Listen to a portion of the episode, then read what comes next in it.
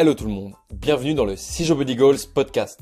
Podcast dans lequel on parlera de préparation physique, de musculation, de nutrition, de sport en général, mais où il y aura aussi des interviews de sportifs professionnels ou encore des échanges avec des spécialistes dans le domaine du sport et de l'entraînement.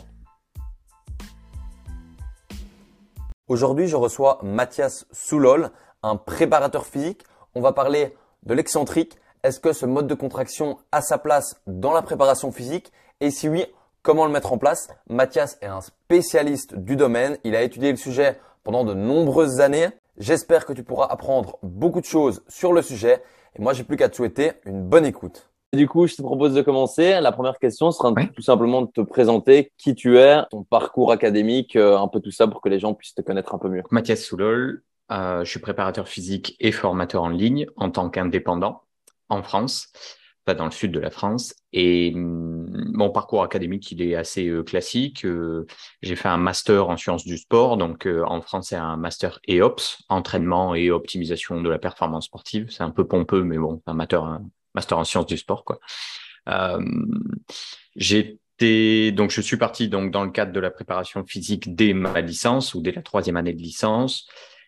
Et à la suite de ça, au fur et à mesure, je me suis petit à petit dirigé vers le laboratoire et, euh, et la recherche scientifique. C'est ça qui m'intéressait euh, le plus. Euh, moins être sur le terrain, mais essayer de comprendre euh, comment on pouvait mener euh, une investigation scientifique dans le cadre des sciences du sport. Donc moi, quand j'étais en seconde année de master, je suis parti à l'INSERM, donc qui en France est un institut national de santé et de recherche scientifique et médicale. Et donc, euh, je suis parti là-dessus pour étudier le mode de contraction euh, excentrique, justement. J'étais dans, j'étais dans cette optique-là. Donc, euh, c'est parfait parce que l'épisode sera sur l'excentrique. Donc, on va pouvoir bien en apprendre sur ce sujet.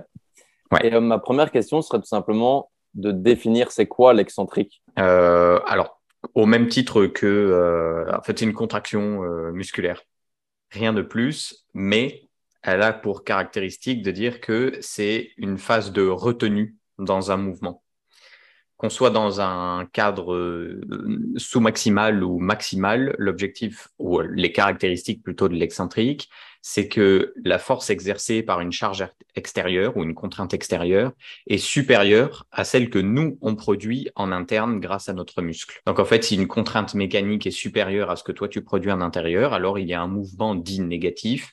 Autrement dit, euh, bah, si je prends mon biceps, par exemple, il va faire une extension de coude, même si toi, ta volonté, c'est d'en faire une flexion. Et c'est précisément parce que euh, la contrainte extérieure est supérieure à la contrainte interne. La contrainte pardon, euh, externe est supérieure à la contrainte interne. Et souvent, quand on parle de travail excentrique, on pense à utiliser les charges euh, bah, supramaximales, donc au-dessus de la 1RM. Est-ce qu'il y a une explication du euh, pourquoi en excentrique on peut produire une force plus grande qu'en concentrique? Alors oui, il y a une explication, mais pour le moment, elle est assez insatisfaisante. Donc, euh, on partira plutôt sur un modèle qui est in vitro. Autrement dit, on regardera au niveau des cellules musculaires ce que ça peut donner en termes de production de force. Et en fait, ce qu'on se rend compte, c'est que le muscle est composé de fibres. Ces fibres sont composées de myofibrilles et ces myofibrilles sont composées de sarcomères. Et l'unité contractile du muscle, c'est le sarcomère. Et lorsqu'on regarde le sarcomère dans des conditions expérimentales de laboratoire, on est capable de faire contracter ces fibres à une longueur initiale. Et une fois qu'on les a contractées comme ça, on peut les allonger et voir ce qu'elles produisent en termes de force. Et on se rend compte systématiquement qu'elles sont capables de produire un tout petit peu plus de force que si on les avait raccourcies. Et donc, quand on regarde ce qu'on appelle, ce que je viens de décrire comme euh, expérimentation, l'augmentation de force résiduelle, donc c'est comme ça que ça s'appelle dans la littérature euh, scientifique, on peut poser plusieurs hypothèses. La première, c'était que lorsqu'on allonge le sarcomère ou l'unité contractile du muscle, il y a des caractéristiques passives dans le muscle, comme des protéines, qui vont elles-mêmes produire une force passive. Et on pense notamment à une protéine qui s'appelle la connectine ou la titine, c'est la même chose. Donc euh, moi je l'appellerai titine, parce que c'est le mot qui me revient le plus souvent dans la littérature. Et hum, cette titine, elle est capable à elle seule de produire effectivement une force passive à l'étirement ou à l'allongement plutôt des sarcomères. Sauf que si on regarde uniquement sa capacité de, production de force passive seule, ça suffit pas pour expliquer l'écart que l'on observe entre de l'isométrie, du concentrique et de l'excentrique. L'excentrique euh, pour, permettant de produire un tout petit peu plus de force que les deux autres modes de contraction, surtout par rapport au concentrique. Et donc, il faut lui rajouter d'autres choses. Et donc, des chercheurs comme Nishikawa, Herzog, euh, Lindstedt euh, et d'autres, Lieber par exemple, etc., Ward, ils ont postulé ou mis en avant comme hypothèse que cette titine pouvait être sensible au calcium, et donc, en présence de calcium, il n'est pas impossible que sa raideur, c'est-à-dire sa capacité de production de force maximale en fonction d'une variation de longueur, soit un tout petit peu plus élevée.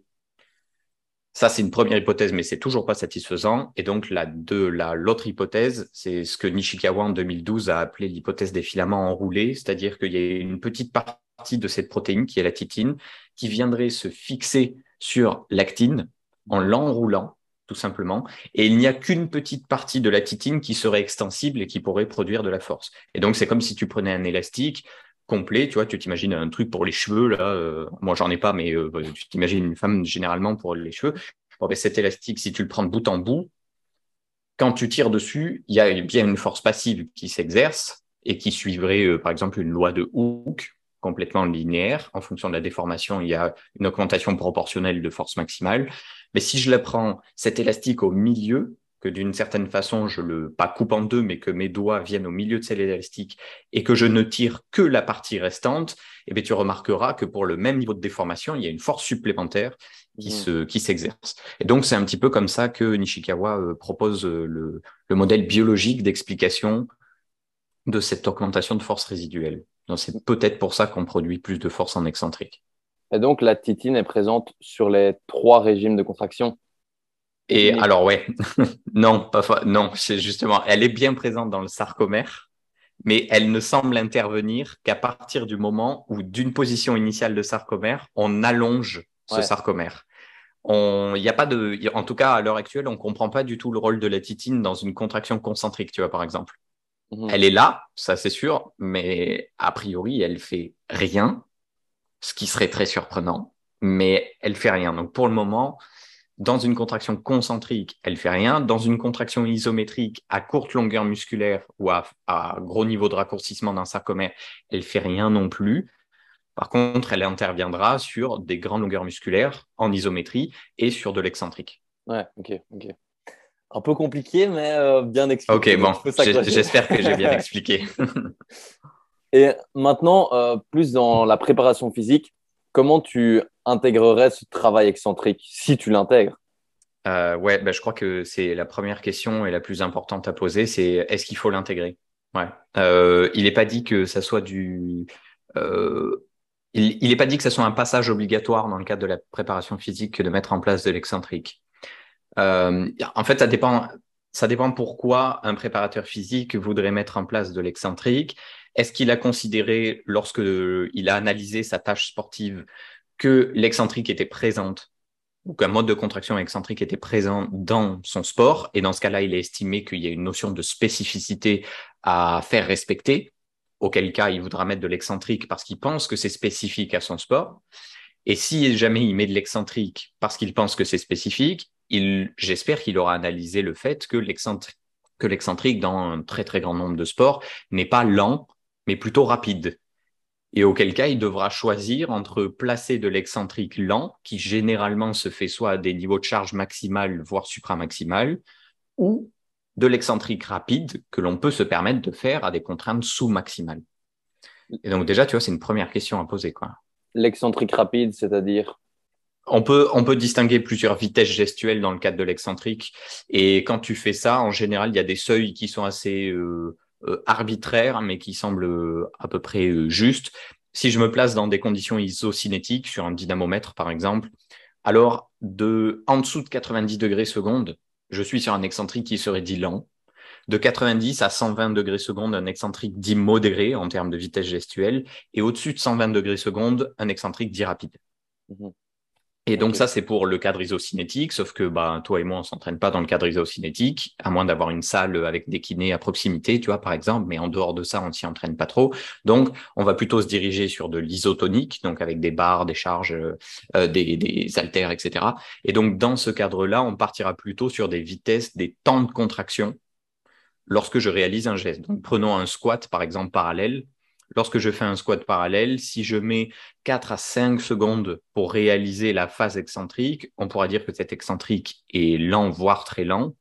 Si je mets 3 secondes, 4 secondes, on va le considérer, on va dire, comme lent, mais vers 1 à 2 secondes grand maximum, on pourra le, le considérer comme rapide.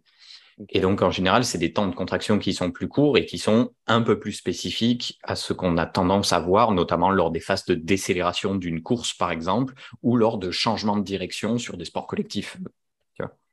Et du coup, qu'est-ce que ça pourrait amener de travailler, par exemple, euh, de l'excentrique dans un sport euh, en particulier? Dans quel but on pourrait faire ça? Ben, le, Ce qui est proposé, c'est d'améliorer les performances d'une part, et d'autre part, de diminuer les risques de blessures. Donc ça, c'est les deux choses qui sont proposées. Pour l'amélioration des performances, euh, c'est un peu discutable. Ce qui a l'air d'être mis en avant par la littérature scientifique, c'est d'augmenter la production de puissance maximale, de force maximale et parfois d'hypertrophie. Donc ça, on est sûr que ce type de gain sera bien présent avec l'excentrique, mais il y a quand même une autre question à poser, c'est est-ce qu'on ne peut pas euh, obtenir quasiment les mêmes choses ou sensiblement les mêmes choses par le concentrique? Parce mhm. qu'il y a quand même de sacrés désavantages à faire de l'excentrique. notamment les, dommages musculaires euh, potentiels et les, courbatures. On en parlera un peu juste après si, ça t'intéresse.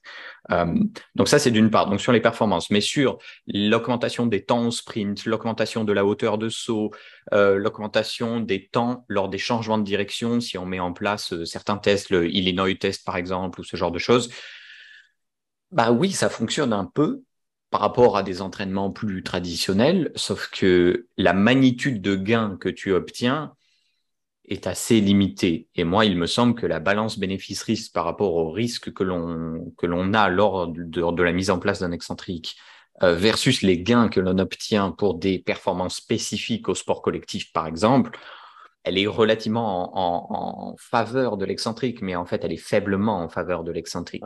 Or, il existe d'autres méthodes comme euh, les entraînements isométriques euh, couplés à du concentrique, par exemple, euh, notamment concentrique à, grande vitesse gestuelle, qui ont l'air d'être un petit peu plus, un petit peu plus, qui connaissent une balance bénéfice-risque un petit peu plus en faveur de ce type d'entraînement que l'excentrique, tu vois. Mm-hmm. Et sur la diminution des risques de blessure, c'est un peu, c'est un peu compliqué de répondre à, la question parce que même si en avant, dans, enfin, ce qui est mis en avant dans la littérature scientifique, euh, semble euh, favorable à l'excentrique, dans le sens où il y a bien une diminution, généralement environ de moitié des risques de blessure au niveau euh, d'une cohorte, par exemple, de, de, joueurs de foot professionnels, essentiellement le foot qui a investigué sur, sur la question, parce que c'est eux qui ont le plus d'argent, tout simplement. Et ben, il se trouve que ça marche, mais ça marche à condition d'avoir une compliance, entre guillemets, c'est-à-dire un niveau d'adhésion élevé c'est-à-dire au minimum 75% des séances prévues qui sont réalisées. Et si tu es en dessous, c'est pas trop la peine de, regarder euh, les bénéfices de l'excentrique, il n'y en aura très probablement pas. Par contre, tu vas faire prendre des risques pour pas grand-chose. Donc, euh, il faut vraiment manager cette compliance et rendre la chose agréable pour euh, tes sportifs ou sportives pour que l'excentrique ait une véritable utilité sur la diminution des risques de blessure. Mmh et est-ce que si par exemple tu mets en place un entraînement excentrique, tu le fais à une charge du coup supramaximale, est-ce que tu le ferais pour des exercices de haut du corps et de bas du corps? Et si oui, mhm. euh, quels exercices euh, phares? Alors, première chose, déjà, je considère la tâche motrice de, ma, de mon sportif ou de ma sportive. Et donc, dans ce cas-là, si c'est les contractions qui sont qu'il ou elle est amené à faire dans ce cadre de son sport euh, sont des contractions à haute vitesse gestuelle, alors l'excentrique supramax ou max, je mets de côté j'ai tendance à me diriger plutôt vers à peu près n'importe quel type d'exercice que je mettrai et je mettrai en place une, un excentrique dit rapide. Donc déjà, je serai sur des charges sous-maximales.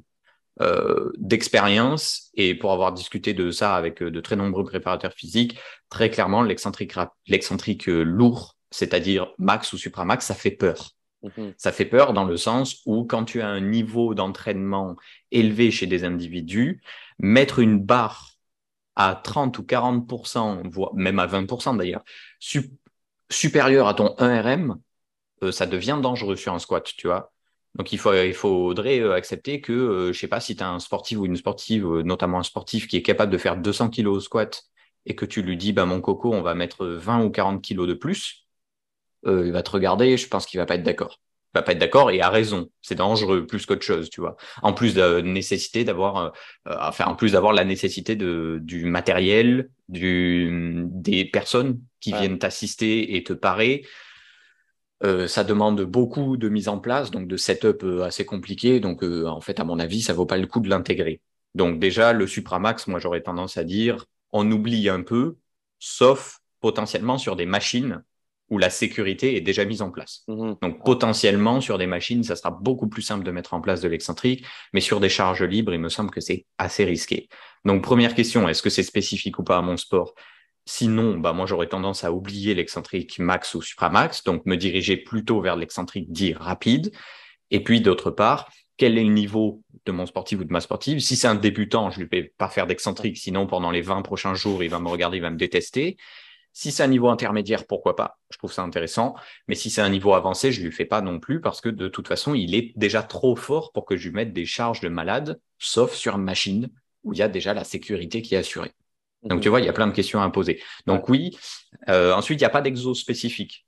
Euh, il n'y a pas d'exo phare euh, pour ça. En fait, une contraction excentrique, elle est vraie pour n'importe quel muscle.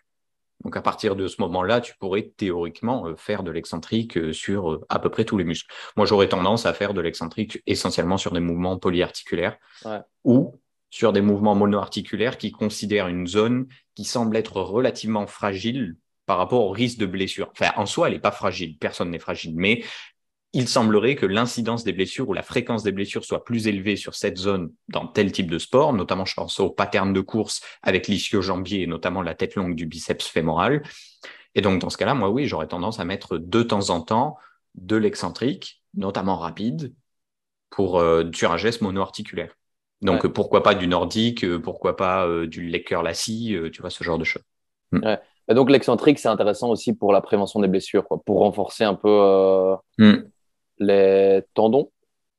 Euh, Tout. Tu renforces tendons, muscles, euh, tissu conjonctif, entre autres, mais en fait, les, les adaptations ne sont pas ultra spécifiques à un tissu particulier, contrairement à ce que je peux voir à droite à gauche. Mais bon, à partir du moment où il y a une contrainte, euh, la contrainte, elle est sur le complexe musculo-tendineux. Elle n'est pas spécifiquement sur le tendon, elle est pas, elle est plus ou moins répartie en fonction de la qualité du tissu ou en fonction de sa nature.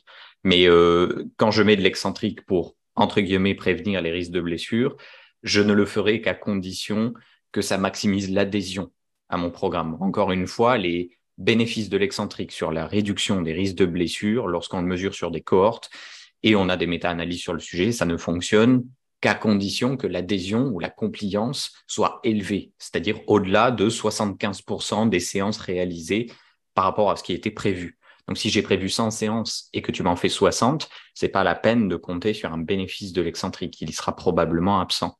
Mhm. Mais si tu m'en fais plus de 75, euh, oui, il est possible qu'il y ait déjà des gains euh, assez intéressants.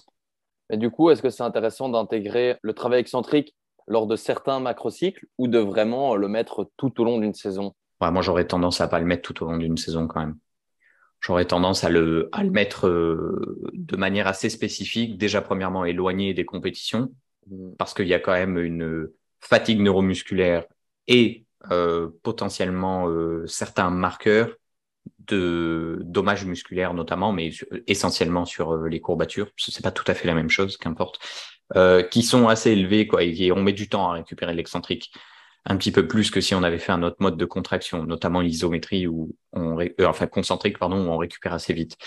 Donc euh, non, moi j'aurais tendance à l'éloigner déjà des compètes et puis euh, et puis potentiellement m'en servir comme d'un outil ponctuel et pas forcément sur des périodes de temps extrêmement longues. Hein. Parce que j'ai fait une formation complète sur l'excentrique et l'utilisation de l'excentrique rapide. Donc j'en ai proposé une et euh, à la suite de cette, de cette formation, après tout ce que j'avais lu, j'en arrive à la conclusion que globalement, Ça vaut pas tant le coup que ça de mettre de l'excentrique en place s'il n'y a pas euh, des raisons vraiment spécifiques de vouloir le mettre en place. C'est-à-dire par rapport au concentrique, il n'y a pas forcément de très gros avantages, voire sur certaines caractéristiques, il n'y en a absolument pas du tout. Sur d'autres, il y a carrément des inconvénients, notamment sur la récupération. Et donc, ça veut dire que si on veut mettre en place de l'excentrique de manière prolongée, parce qu'on estime que ça a un intérêt dans notre discipline, alors il vaut mieux qu'on le mette en place en préparant l'athlète.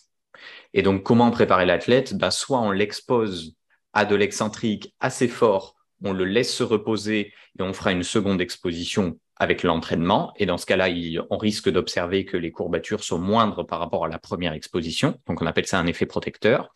Et cet effet protecteur, on peut aussi le mettre en place grâce à des contractions isométriques sur des grandes longueurs musculaires. Mhm. Donc, des contractions isométriques sur grande longueur musculaire, ça pourrait être euh, deux jours avant mon entraînement ou la mise en place d'un entraînement excentrique, qui sera progressif, bien entendu. On n'attaque jamais l'entraînement excentrique euh, comme une espèce de taré avec 10% de plus sur, sur sa barre, c'est complètement idiot. Mais euh, donc exposition graduelle à l'excentrique, mais deux jours avant, on peut très bien faire à notre sportif ou sportive des contractions isométriques maximales, à intensité maximale, sur des grandes longueurs musculaires. Il va y avoir un petit pic de courbature, et en fait, ce petit pic de courbature a essentiellement pour euh, rôle d'envoyer un signal au corps pour dire ça y est, tu es entre guillemets prêt à subir des contraintes, donc adapte-toi, et ensuite tu fais ton excentrique. Mhm, donc il faut habituer le corps. Ouais. Et Maintenant, plus en termes de, enfin, si des personnes chercheraient euh, plus l'hypertrophie musculaire, est-ce que ça a son intérêt de faire de l'excentrique? Donc là, j'oublie les sportifs mm. euh, qui ont des compétitions. Monsieur tout le monde qui aimerait euh, l'hypertrophie. Non, je crois que ça vaut, ça vaut pas vraiment le coup. Quand, en fait, ça dépend. Quand on parle d'hypertrophie, il y a plusieurs manières de discuter d'hypertrophie. Donc, si je regarde l'accroissement musculaire au sens général du terme, c'est-à-dire sur l'ensemble du muscle sans se poser la question de la partie musculaire euh, considérée, qu'on appelle une, hypertrophie régionale, alors non. Il n'y a pas vraiment d'avantage à faire de l'excentrique. Globalement, les gains sont sensiblement les mêmes et c'est surtout vrai lorsque les volumes d'entraînement sont les mêmes. Mmh lorsque les volumes d'entraînement sont identiques, les gains sont identiques entre excentrique et concentrique ou sensiblement identiques. Il n'y a pas forcément à l'heure actuelle de raison de penser que l'excentrique produira davantage de, gains de masse musculaire si le volume d'entraînement est identique ou sur la quantité de travail mécanique est identique pour un même muscle. Donc ça, c'est d'une part. Mais si on regarde section musculaire par section musculaire, c'est-à-dire hypertrophie régionale, alors sur la partie distale du muscle, on a une tendance à observer des gains supplémentaires de l'excentrique par rapport aux autres modes de contraction, notamment concentriques. Donc là où euh, sur les autres parties musculaires, on a tendance à pas spécialement voir de différence entre les modes de contraction. Donc si demain je voulais avoir des gains spécifiques sur une partie distale de mon muscle, je vois pas trop pourquoi les gens voudraient avoir ça, mais il n'empêche que ça relève du possible. Et euh, avec ce possible, on observe bien effectivement une supériorité de l'excentrique. En tout cas, euh, c'est ce que au moins trois études nous mettent en avant, qui sont pas trop mal réalisées euh, globalement. Donc ouais, ça dépend de quoi on parle. Toujours, il faut préciser. C'est ça. et maintenant, mais du coup, l'excentrique, ce serait peut-être plus intéressant dans un programme de force. Si par exemple, imaginons, je sais pas moi, on, a, on stagne à ce niveau-là, est-ce hmm. que là, l'excentrique aura plus d'intérêt que euh, dans un but d'hypertrophie bah Là, moi, j'aurais tendance à répondre non non plus, euh, parce qu'en fait, euh, il, y a plusieurs choses à regarder. Par exemple, si on a une revue de littérature de Roig en 2009 dans le British Journal of Sports Medicine, et dans ce journal, il a tendance à faire Roig et ses collaborateurs ont tendance à mettre en avant que les gains excentriques sont supérieurs, notamment au niveau de la force, sont supérieurs par rapport au concentrique. Et quand on va voir en détail les données, non, c'est pas vrai. c'est pas tout à fait vrai. En fait, ils ont considéré des. Bon, je passe les détails parce que c'est des détails plus statistiques qu'autre chose, mais ils n'ont pas fait de différence, euh, ce qu'on appelle euh, mince, de différence moyenne standard. Autrement dit, ils n'ont pas euh, normalisé les différences par rapport à la variation des données autour de la moyenne. Donc, qu'importe, je dis ça de manière simplifiée il y a plusieurs choses qui ont été regardées dans la revue de littérature de Roig, mais globalement, il va falloir regarder si l'intensité est supérieure en excentrique par rapport au concentrique lors des entraînements. si c'est identique en termes d'intensité, il faut vérifier si la vitesse gestuelle euh, à laquelle on a mesuré la force maximale était plus proche de celle de l'excentrique ou du concentrique. Autrement dit, est-ce que c'est une vitesse élevée ou est-ce que c'est une vitesse euh, faible? Et euh, si les vitesses gestuelles sont identiques. Mettons de côté la question des vitesses gestuelles euh, d'évaluation, parce que ça, c'est plus des biais méthodologiques dans les études, mais regardons plutôt si l'intensité était supérieure en excentrique ou pas. Si l'intensité est supérieure en excentrique, alors oui, il y a des gains supérieurs vis-à-vis pour, en faveur, on va dire, de l'entraînement excentrique, uniquement sur la force maximale excentrique. Mmh. Mais il n'y a pas de gain supérieur sur la force maximale concentrique ou isométrique. Donc en fait, quand nous, on a une petite tendance à tester dans le cadre du concentrique, puisque sur le terrain, on teste essentiellement sur du 1RM par exemple, ou sur des euh, multiples répétitions maximales, ou sur de la vitesse gestuelle, etc., qu'importe, avec euh, du velocity-based training pour ceux qui l'utilisent. Dans ce cadre-là, euh, non, il n'y a, pas, a pas de supériorité d'excentrique, y compris pour la revue Droid qui allait plutôt en faveur des entraînements excentriques, en tout cas dans sa conclusion, mais aussi dans ses hypothèses. Donc ça, c'est d'une part. Et puis d'autre part, euh, d'autre part, s'il y a une autre vue avec méta-analyse de Buscard en 2018 et de ses collaborateurs, et eux, ils ont pris le 1RM. Alors directement le 1RM. Et que ça soit sur des gains absolus, donc en kilos, comme des gains relatifs avec une transformation stat, ils observent aucune différence entre les groupes sur le 1RM. Que ça soit de l'excentrique supramaximal versus du concentrique sous-maximal. Et donc, dans ces cas-là, moi, non, même sur la force, en fait, on a beau, entre guillemets, soulever plus lourd en excentrique, globalement, les résultats vont pas du tout dans ce sens-là, quoi. donc, en fait, euh, moi, je, je, vois, je, vois, mal, euh, je vois mal quelles sont vraiment les raisons de mettre en place de l'excentrique pour des raisons d'hypertrophie ou pour des, ou pour de la force. Mais pour le coup, euh, ça me semble pas avantageux du tout. C'est bien de le dire, parce que c'est pas ce qu'on aurait, ce qu'on penserait. ouais, tout à fait. Par contre, euh, en lien avec la force, il y a un avantage potentiel sur l'excentrique, notamment sur l'excentrique rapide, c'est que pour le taux de développement de la force, que l'on pourrait qualifier entre guillemets d'explosivité, eh là, par contre, ça a un avantage, notamment sur les temps précoces, c'est-à-dire sur les 200, 150, 200 premières millisecondes. Il y a effectivement une supériorité des gains pour l'excentrique ou en faveur de l'excentrique par rapport au concentrique. Mais en dehors de cette petite caractéristique-là, euh, pas spécialement. Donc pour un travail explosif, ça pourrait avoir euh, sens. Ouais. ça pourrait avoir du sens pour un travail explosif. C'est d'ailleurs entre autres pour ça qu'on observe euh, bien souvent des augmentations de puissance maximale supérieures en excentrique par rapport au concentrique sur certains sports et potentiellement des, des petits avantages sur les changements de direction par rapport à des entraînements tout à fait classiques. Mais en dehors de ça, c'est vraiment les gains sont assez euh, marginaux. C'est pas euh, euh, par rapport à tout ce qui compose une performance sportive. On est en train de parler de 0,5%, tu vois.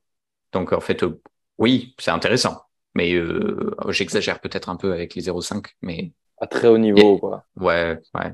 Donc bon, ouais, bof. faut, faut poser le pour et le contre, quoi. C'est ça, c'est ça. Ouais. Maintenant, ma dernière question, ce serait, là, on a dit, enfin, j'aimerais savoir, c'est quoi les vrais désavantages de l'excentrique? Hmm. ah, Le vrai du vrai, euh, j'en ai déjà énoncé un tout à l'heure, c'est celui de la peur à se mettre euh, sous une charge supramaximale euh, pour assurer notamment sa sécurité. Donc, c'est pas absolument pas rassurant. Donc, au niveau de l'adhésion à un entraînement, ça serait, il y a un gros désavantage de l'excentrique par rapport au reste des méthodes qui serait essentiellement sous-maximal. C'est pour ça que moi, j'ai tendance plutôt à défendre l'utilisation d'un excentrique sous-max rapide plutôt que de l'excentrique supramax ou max. Mmh. Parce qu'en fait, dans le cadre du sous-max rapide, il y a la question du sous-maximal, et donc ça veut dire que c'est des charges que nos athlètes peuvent gérer ou savent gérer déjà dans le cas du concentrique ou de l'isométrie. Et donc, dans ce cadre-là, moi, j'aurais tendance à plutôt me diriger vers du sous-maximal rapide, parce qu'en plus, il y a une notion de spécificité qui me semble intéressante.